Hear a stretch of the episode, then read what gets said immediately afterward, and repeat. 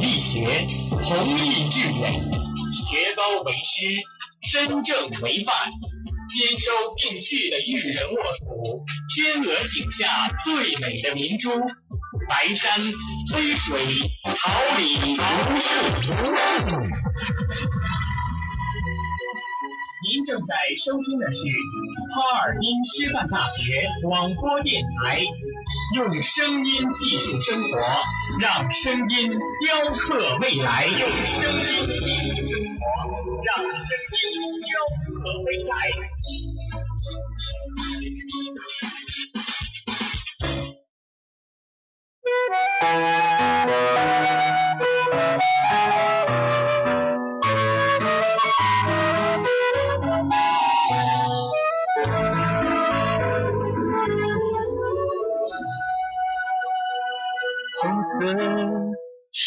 是你扮鬼脸，绿色是你早恋，蓝色的纸风车在你窗前，什么梦陪你入眠？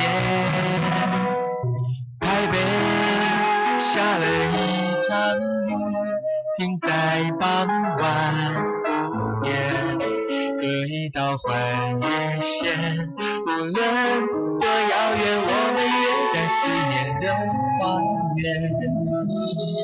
我望着六色彩虹贴在下雨的天空，缺席的那个颜色都在你的笑容。说明那里窗外总是一片灰蒙蒙。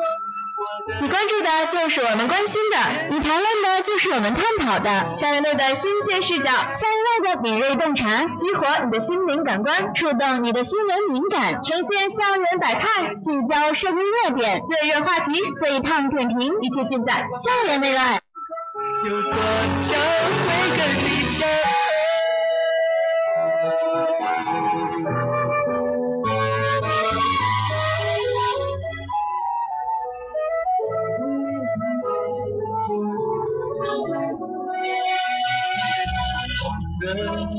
是你扮鬼脸，绿色是你早恋，蓝色的纸风车在你窗前，什么梦陪你入眠？台北下了一场雨，停在傍晚午夜，隔一道换日线。无论多遥远，我们约在思念的花园。我望着六色彩虹贴在上你的天空，缺席的那个颜色就在你女人笑容。你说明那里窗外总是一片。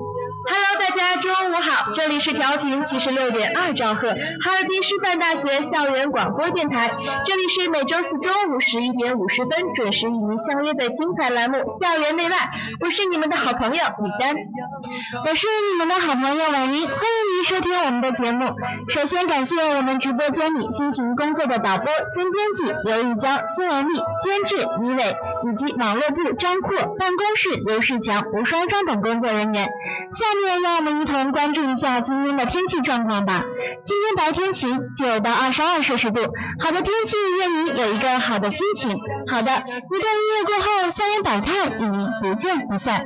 在你女人笑容，总是一片灰蒙蒙，我的咖啡变得又苦又浓，会把六色彩虹总是存在我心中，要洒在下次我们见面共享的天空，让想念滋味我都为你尝过每一种重逢再更令人感动。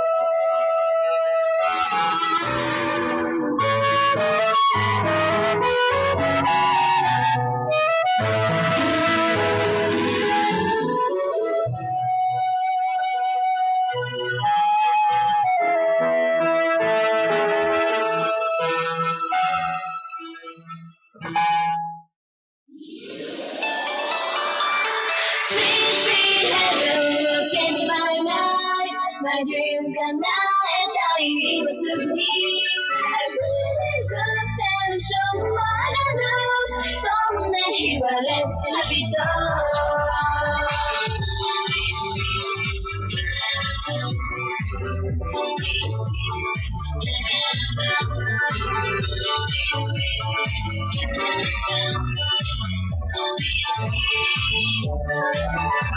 メタルがきだって隠さないで教えてよチョコレートクッキークリーム甘いものだけ悩みも全部口どけてちょっとびたえて街の中ではしゃぐことにいつものように道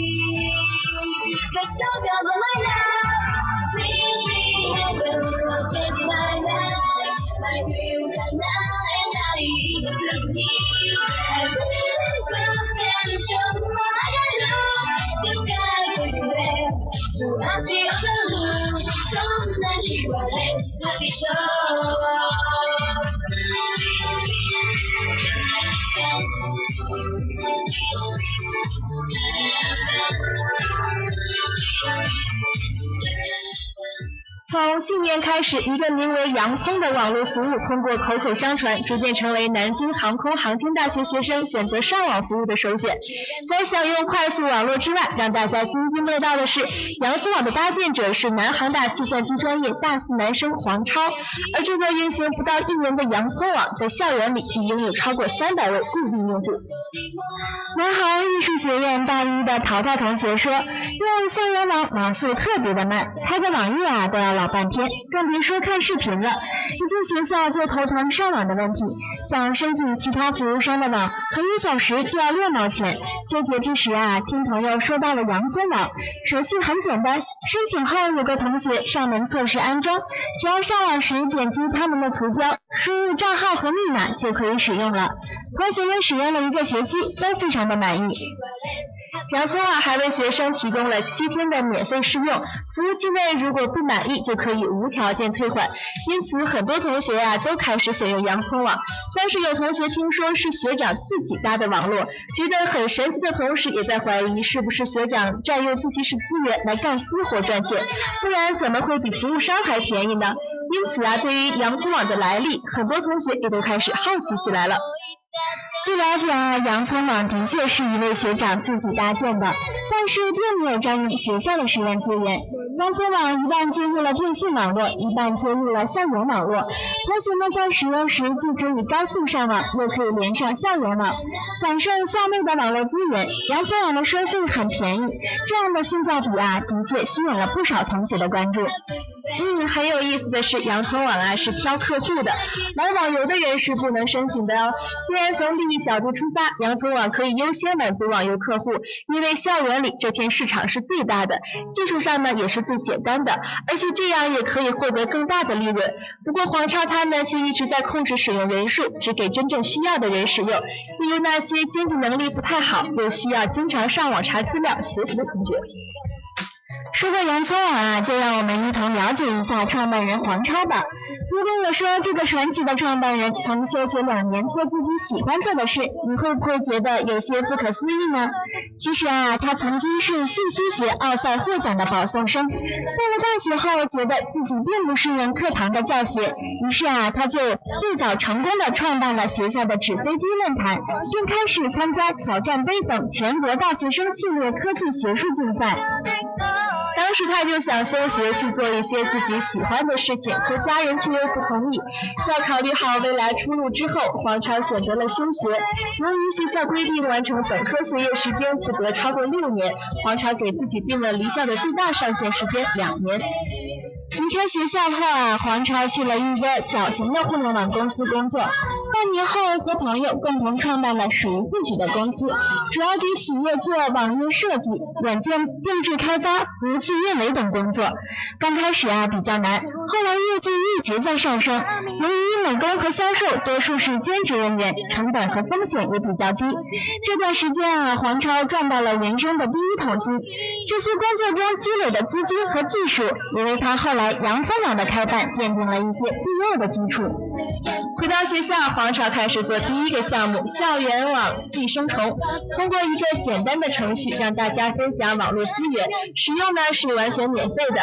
大家可以主动把网络贡献给校内其他同学使用，从而能让大家节省很多网费。不过黄超渐渐发现，喜欢占用公共资源的人多，而愿意分享资源的人却很少。于是，一年前他开始创办洋葱网。目前这项半公益性质的项目运行良好。在好友的眼中，黄超是一个写程序的诗人。黄超的英语啊，并不是很好，不过英语的欠缺却丝毫不影响他写程序。他一直认为程序是没有语言的，代码无诗，用了一堆符号把自己的思想表达给计算机，在相对较小的宽带环境下，做到让更多的人有更好的网络体验。如果有机会，黄超希望继续做深入的研究，将来能够将其做成产品，方便更多企业使用。他的理想就是拥有一个商业帝国，而现在的洋葱网和他自己研究的程序，只是他实现理想的一小部分而已。他表示：“让我的思想来波及世界，自己跬步无以至千里，那就先从感动自己、影响身边的人开始吧。”目前呢，黄超已经在杭州某知名互联网公司找到了一份算法工。城市的工作，让我们一起祝福他吧。在这个毕业的季节里啊，也祝愿我们即将离开学校的学哥学姐们可以找到一份自己喜欢的工作。现在好听的音乐，毕业短片，九零后马上与您相约。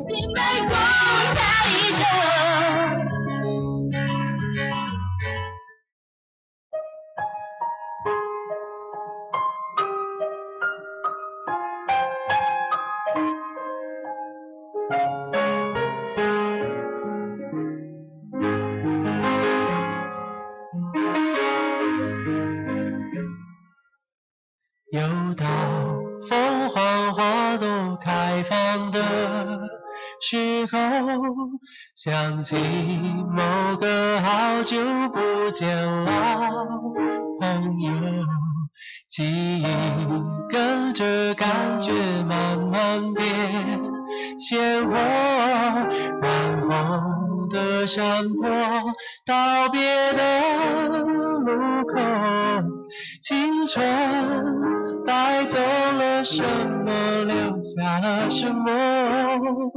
剩一片感动在心窝。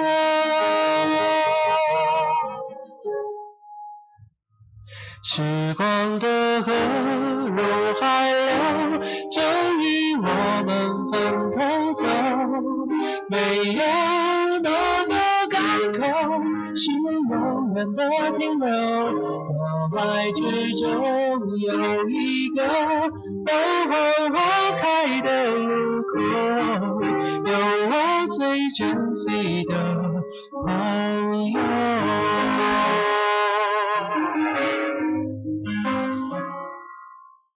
也许值得纪念的事情不多，至少还有这段回忆够深刻。是否远方的你有同样感受？成长的坎坷，分享的片刻，当我又再次唱起你写下的歌，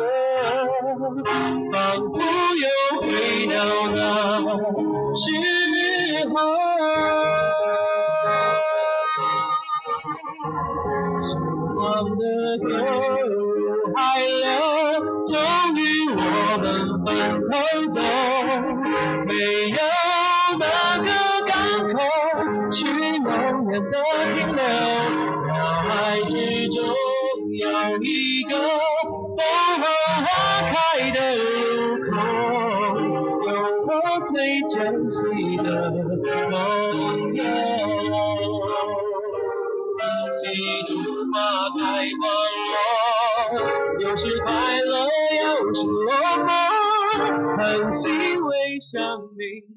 一九九零年出生的孩子今年满二十二岁了，正常来说这也是大学毕业的年纪，所以这个夏天与往年稍有不同。第一批九零后大学生即将告别校园，踏入社会，投入生活之中。这个夏天又与往年又都差不多，不外乎忆苦思甜，临别赠言，留影存念。是啊，又到凤凰花开，又是毕业临别。这个时候，许多大二、大三的同学们都在以各种方式为学长们送别。毕业季发生了许多的故事。四月二十七日啊，一部献给所有在二零一二年毕业的九零后大学生的短片，在优酷网上悄然出现，显示了我们九零后是有梦想、有责任、有担当的一代。这部片长九分四十一秒，关于毕业、关于友谊、关于爱情的短片，叫做《九零后》。导演唐杰是重庆工商大学文学与新闻学院九零级的零九级的学生。对于即将进入大四的他，也即将离校开始实习。虽然不能完全体会毕业的感觉，但差异却不是很大。唐杰一九九零年十月份出生，因为在读中学期间。网上就把九零后批得体无完肤，还给九零后贴上了脑残、非主流、火星人等标签。而从他自身和接触到的同龄人的成长经验来看啊，我们九零后并不是异端，因此他开始酝酿九零后这个主题。今年春节之后，工商大学的影视编辑学课程提前布置了作业，要求学生每人交一部短片。联想到第一批九零后即将毕业，唐杰决定把脑中构思很久的为九零后证明的想法，通过作业付诸实践，描绘出九零后也是有梦想、有责任、有担当的一代。短片中的四个主要人物是唐杰根据身边遇到的朋友而创作出来的，他认为很典型，很能代表四类大学生。主人公李大伟代表的是主流，这类大学生家境一般，所以在本科结束后选择找工作，为此啊分担家庭的经济负担，但他们又面临着一些尴尬，文凭不高又没有关系，所有的未来都必须靠自己独立承担，独自面对。爱玩游戏的老毕代表那些逃离现实的人，把自己寄托于虚拟游戏之之中；而沈括代表富二代，不愁出路；书呆子书豪代表另外一类，暂无找工作打算，所以选择考研。唐杰在听取指导老师意见后啊，在拍摄和剪辑的过程中做了些删减。长型的短片少了些画面内容，例如尹大伟因为长期没有找到工作，生活费所剩无几，山穷水尽之时跟家中通电话，本想开口问父母索要生活费，但听到母亲的声音后几度哽咽，话到嘴边又缩了回去。还有就是在必须要找到工作才能维持生计的情况下，尹大伟走进了一家餐馆，最终选择了每个月一千五百元包吃住的服务员工作。这两组镜头最终没有出现在短片中，但其实唐杰是想通过这些表达九零后并非啃老族，再苦再难也可以通过自身努力咬牙挺过去的观点。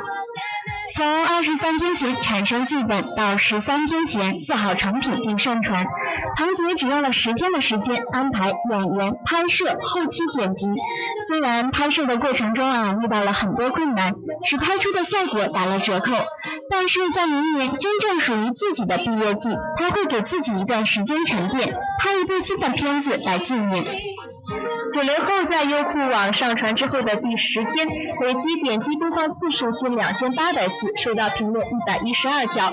这些网友睹物思景，称这部励志片鼓励在校大学生好好学习，提醒大家不要荒废学业，做出更多努力，创造属于自己的明天。也有网友说背景音乐很棒，首尾呼应，结合场景的感觉有点伤感。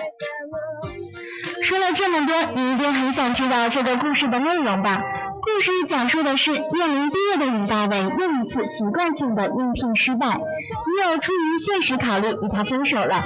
他猛然意识到，大学四年唯一的收获是三个不同类型的室友。毕业后，老毕顺利进入了一家游戏公司，书呆子考上了研究生，沈括帮助他的父亲打理生意，而尹大伟也决定开始新的征程。我们是九零后，我们都有梦想，我们不曾放弃，我们来了。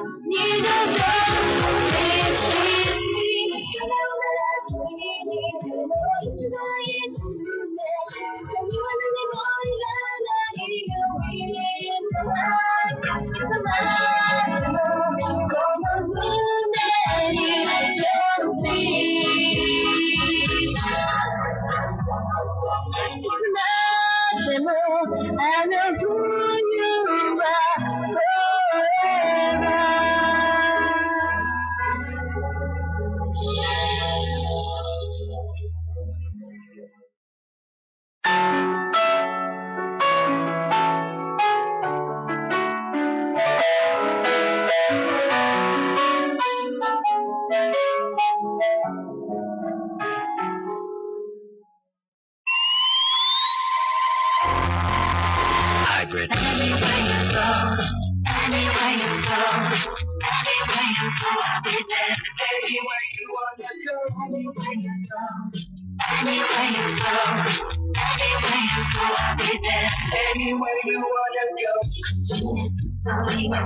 다시 너 위에 지는 내몸 위에 쏟아지는 spotlight 도시의 빛빛 속에 걷는 밤거리에 너와 나만의 세상 속에 Let's talk forever 너를 지켜줄게 내게 내가 너를 믿어줄게 내게 모든 걸 지워줄게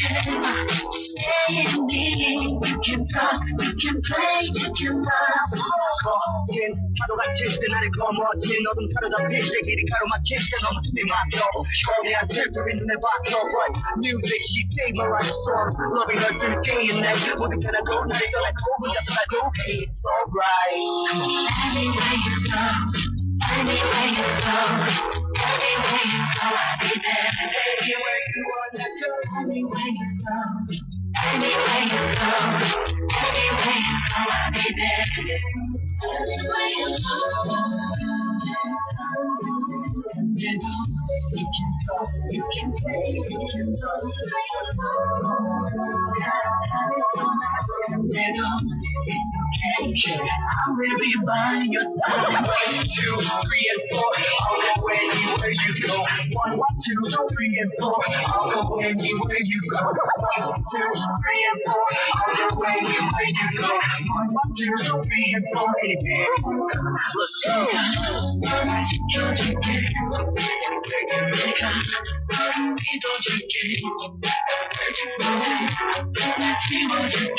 You can. You can you can play, you can love. You go, anywhere you go, any you love, Anywhere you go, any you go. Anywhere you go, anywhere you go, I'll be there.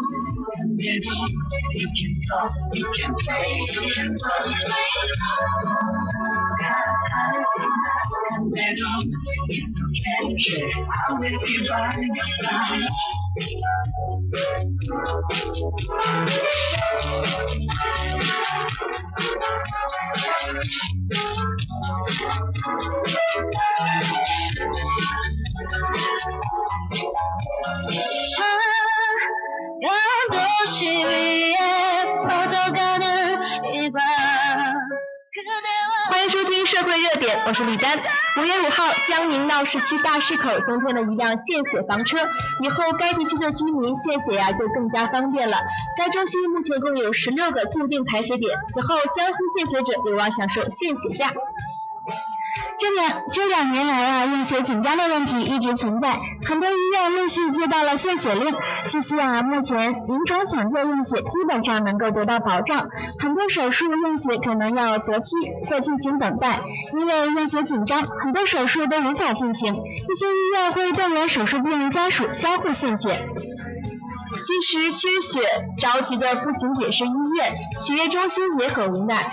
南京市红十字血液中心负责人介绍说，如果往年属于季节性、结构性缺血的话，那么现在缺血已经是常态了，一年四季都缺缺血，只不过冬夏季更为严峻罢了。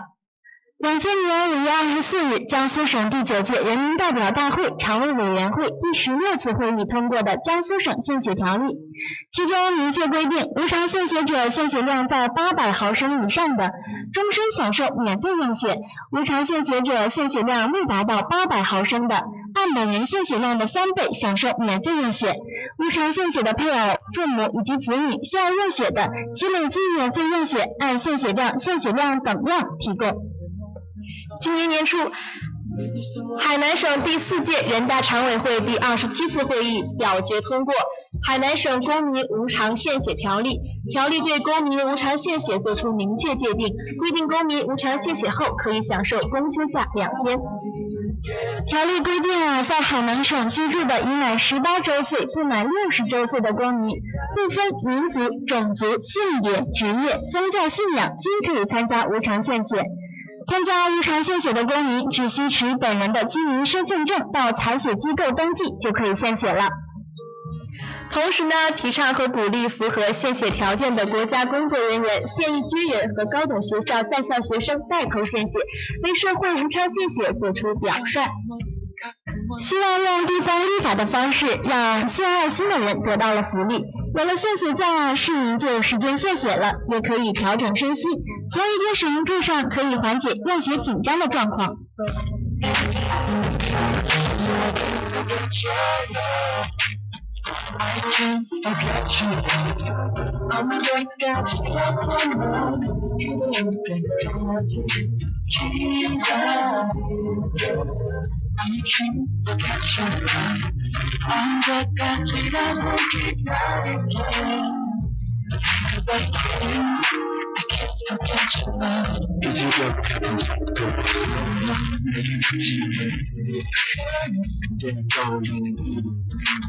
I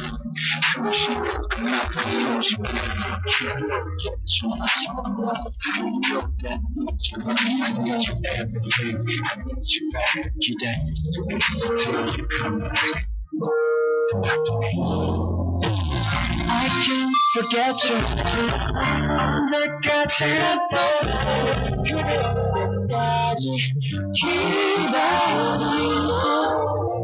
you. I can forget you. 언제까지라도기다릴게그날이 나에게 나에게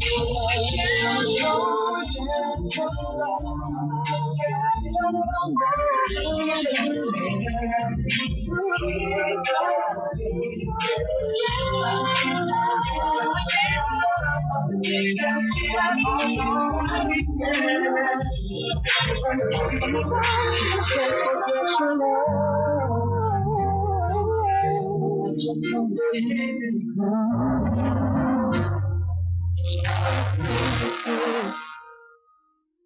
My heart, baby.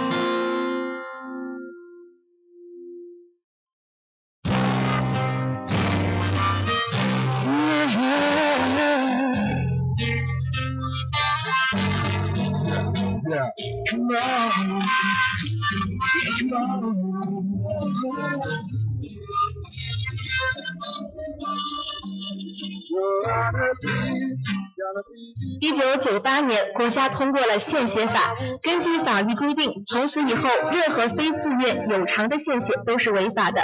对于献血者，顶多可以适当补贴。人大法工委与卫生部对这个补贴的定义是少量必要的午餐、交通费等费用，绝不可以理解为以往的高额补贴和其他变相补贴。什么呢？什么是无偿献血呢？就是指个人或者团体自愿去采血点进行采血，也就是合法的献血形式。据卫生部的数据显示啊，二零零七年这一形式所占比例已经达到了百分之九十八以上。但是这样的数据很难解释，为什么还有那么多摊派性的献血和卖血存在呢？计划献血呢，就是指给机关、事业单位、国企、国家、军队下发献血指标。在计划献血里，真正自愿无偿的人很少，主要形式是三种：单位给予优惠补贴，经常可达上千元，比卖血的市价贵多了；还有就是单位向不献血的人收费，补给献血的人，替人补雇人顶替。这里面还夹杂着考核、绩效等其他因素。总之啊，相关新闻非常多。两千零六年之后，很多地方的管理办法中取消了计划献血，但是还保留了单位动员组织团体自愿无偿献血。大家都听说过卖血，既然完全的无偿做不到，那就必然有卖血和买血。事实上就是，组织卖血是犯罪，但个人去血浆站或者血液中心卖是没有人管的。比如广州市血液中心在两千零三年的时候，还提供了双份血三百五十元的报酬。卖血的形式还包括替机关事业单位的职工献血。农民工献血的人数为何多呢？农民工献血，更多看重的是其能够得到的好处。首先，许多农民工献血是冲着献血后用血的优惠来的。一位刚在献血车上献完血的进城务工人员直言不讳地说：“我从思茅来昆明搞建筑工程，万一发生什么意外，做输血呀就不用花钱了。”有着同样想法的农民工不在少数。其次，每一位无偿献血者在献血时，其实伴随着健康检查。对进城务工的农民来说啊，这是一个难得的免费体验机会。一位从事采血工作多年的工作人员说，大部分农民参加无偿献血都是为了得到一张无偿献血证，以此来证明自己身体健康，以便当做找工作甚至回乡相亲的敲门砖。献血满八百毫升的张先生毫不隐晦地说：“现在呀，到医院看病那么贵，用血同样同样是笔很大的开支。只要我献满了八百毫升，就相当于给我自己和家人买了一个用血保险。现在我八百毫升献满了，这个永久保险也生效了，今后我再也没有必要去献血了。”大学生还是最有责任感的群体，献血也比较积极，而其他的献与不献还是与钱和势有很大关系的。没钱没势没保障的，只好献血自助；有钱有势有保障的，反正不用愁没有血用。这样下去，精英反倒没有压力，草根反倒障碍重重，岂不是该献的人永远不献，要献的人心生凉意？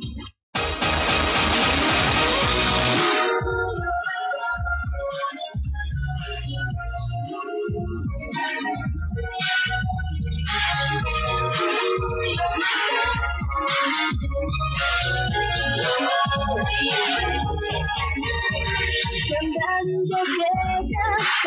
りないそんなこともあるんだって気づいてきたその頃少しだけ不幸になるそれがあるからこそ出会いもあるんだって。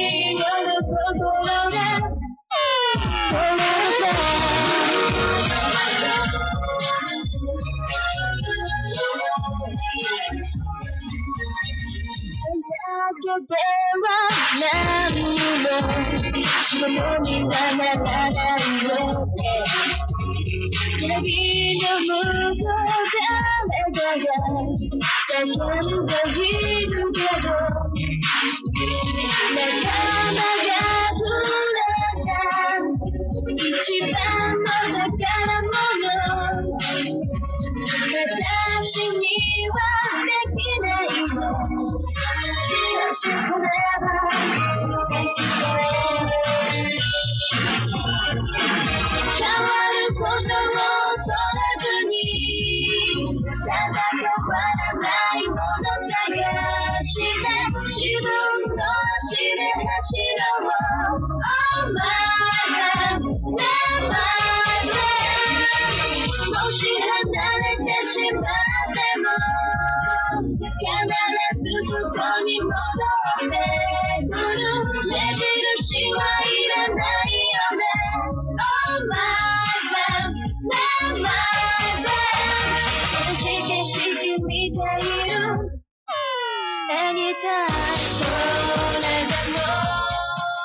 Anytime それでも 无偿献血是无私奉献、救死扶伤的崇高行为，是爱心奉献精神的体现。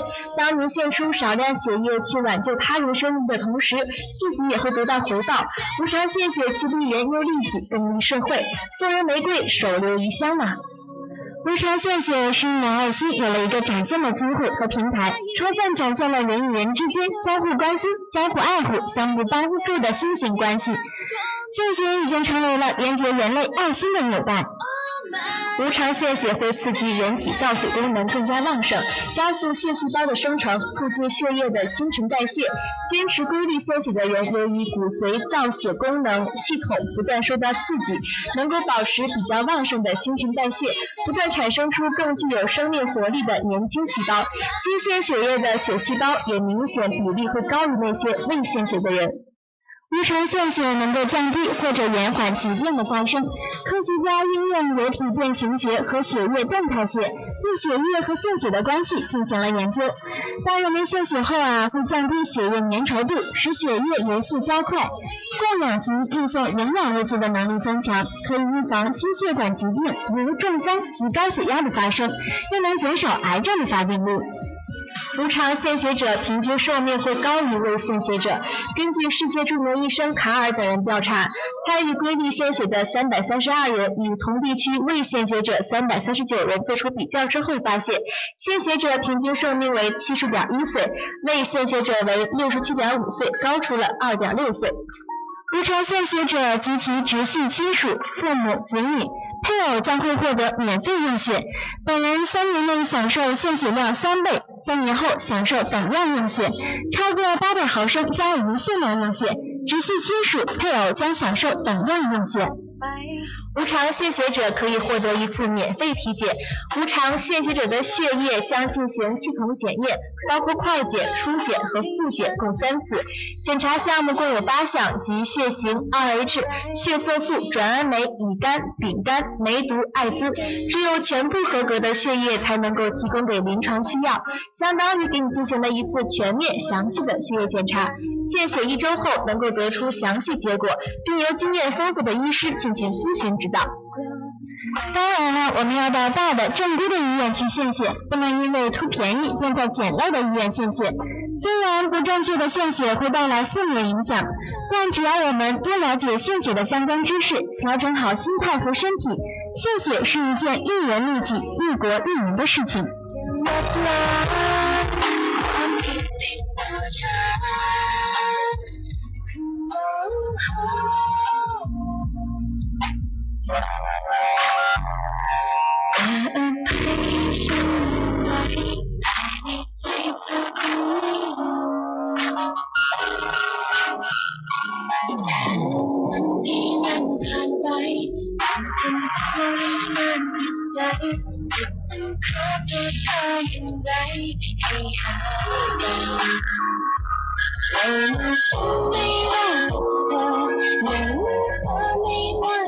ฉันไม่เครความผิดติดตัวฉันเป็นวันหายในหัวใจไม่จะหมดลาความผิดติดตัวฉันรู้หา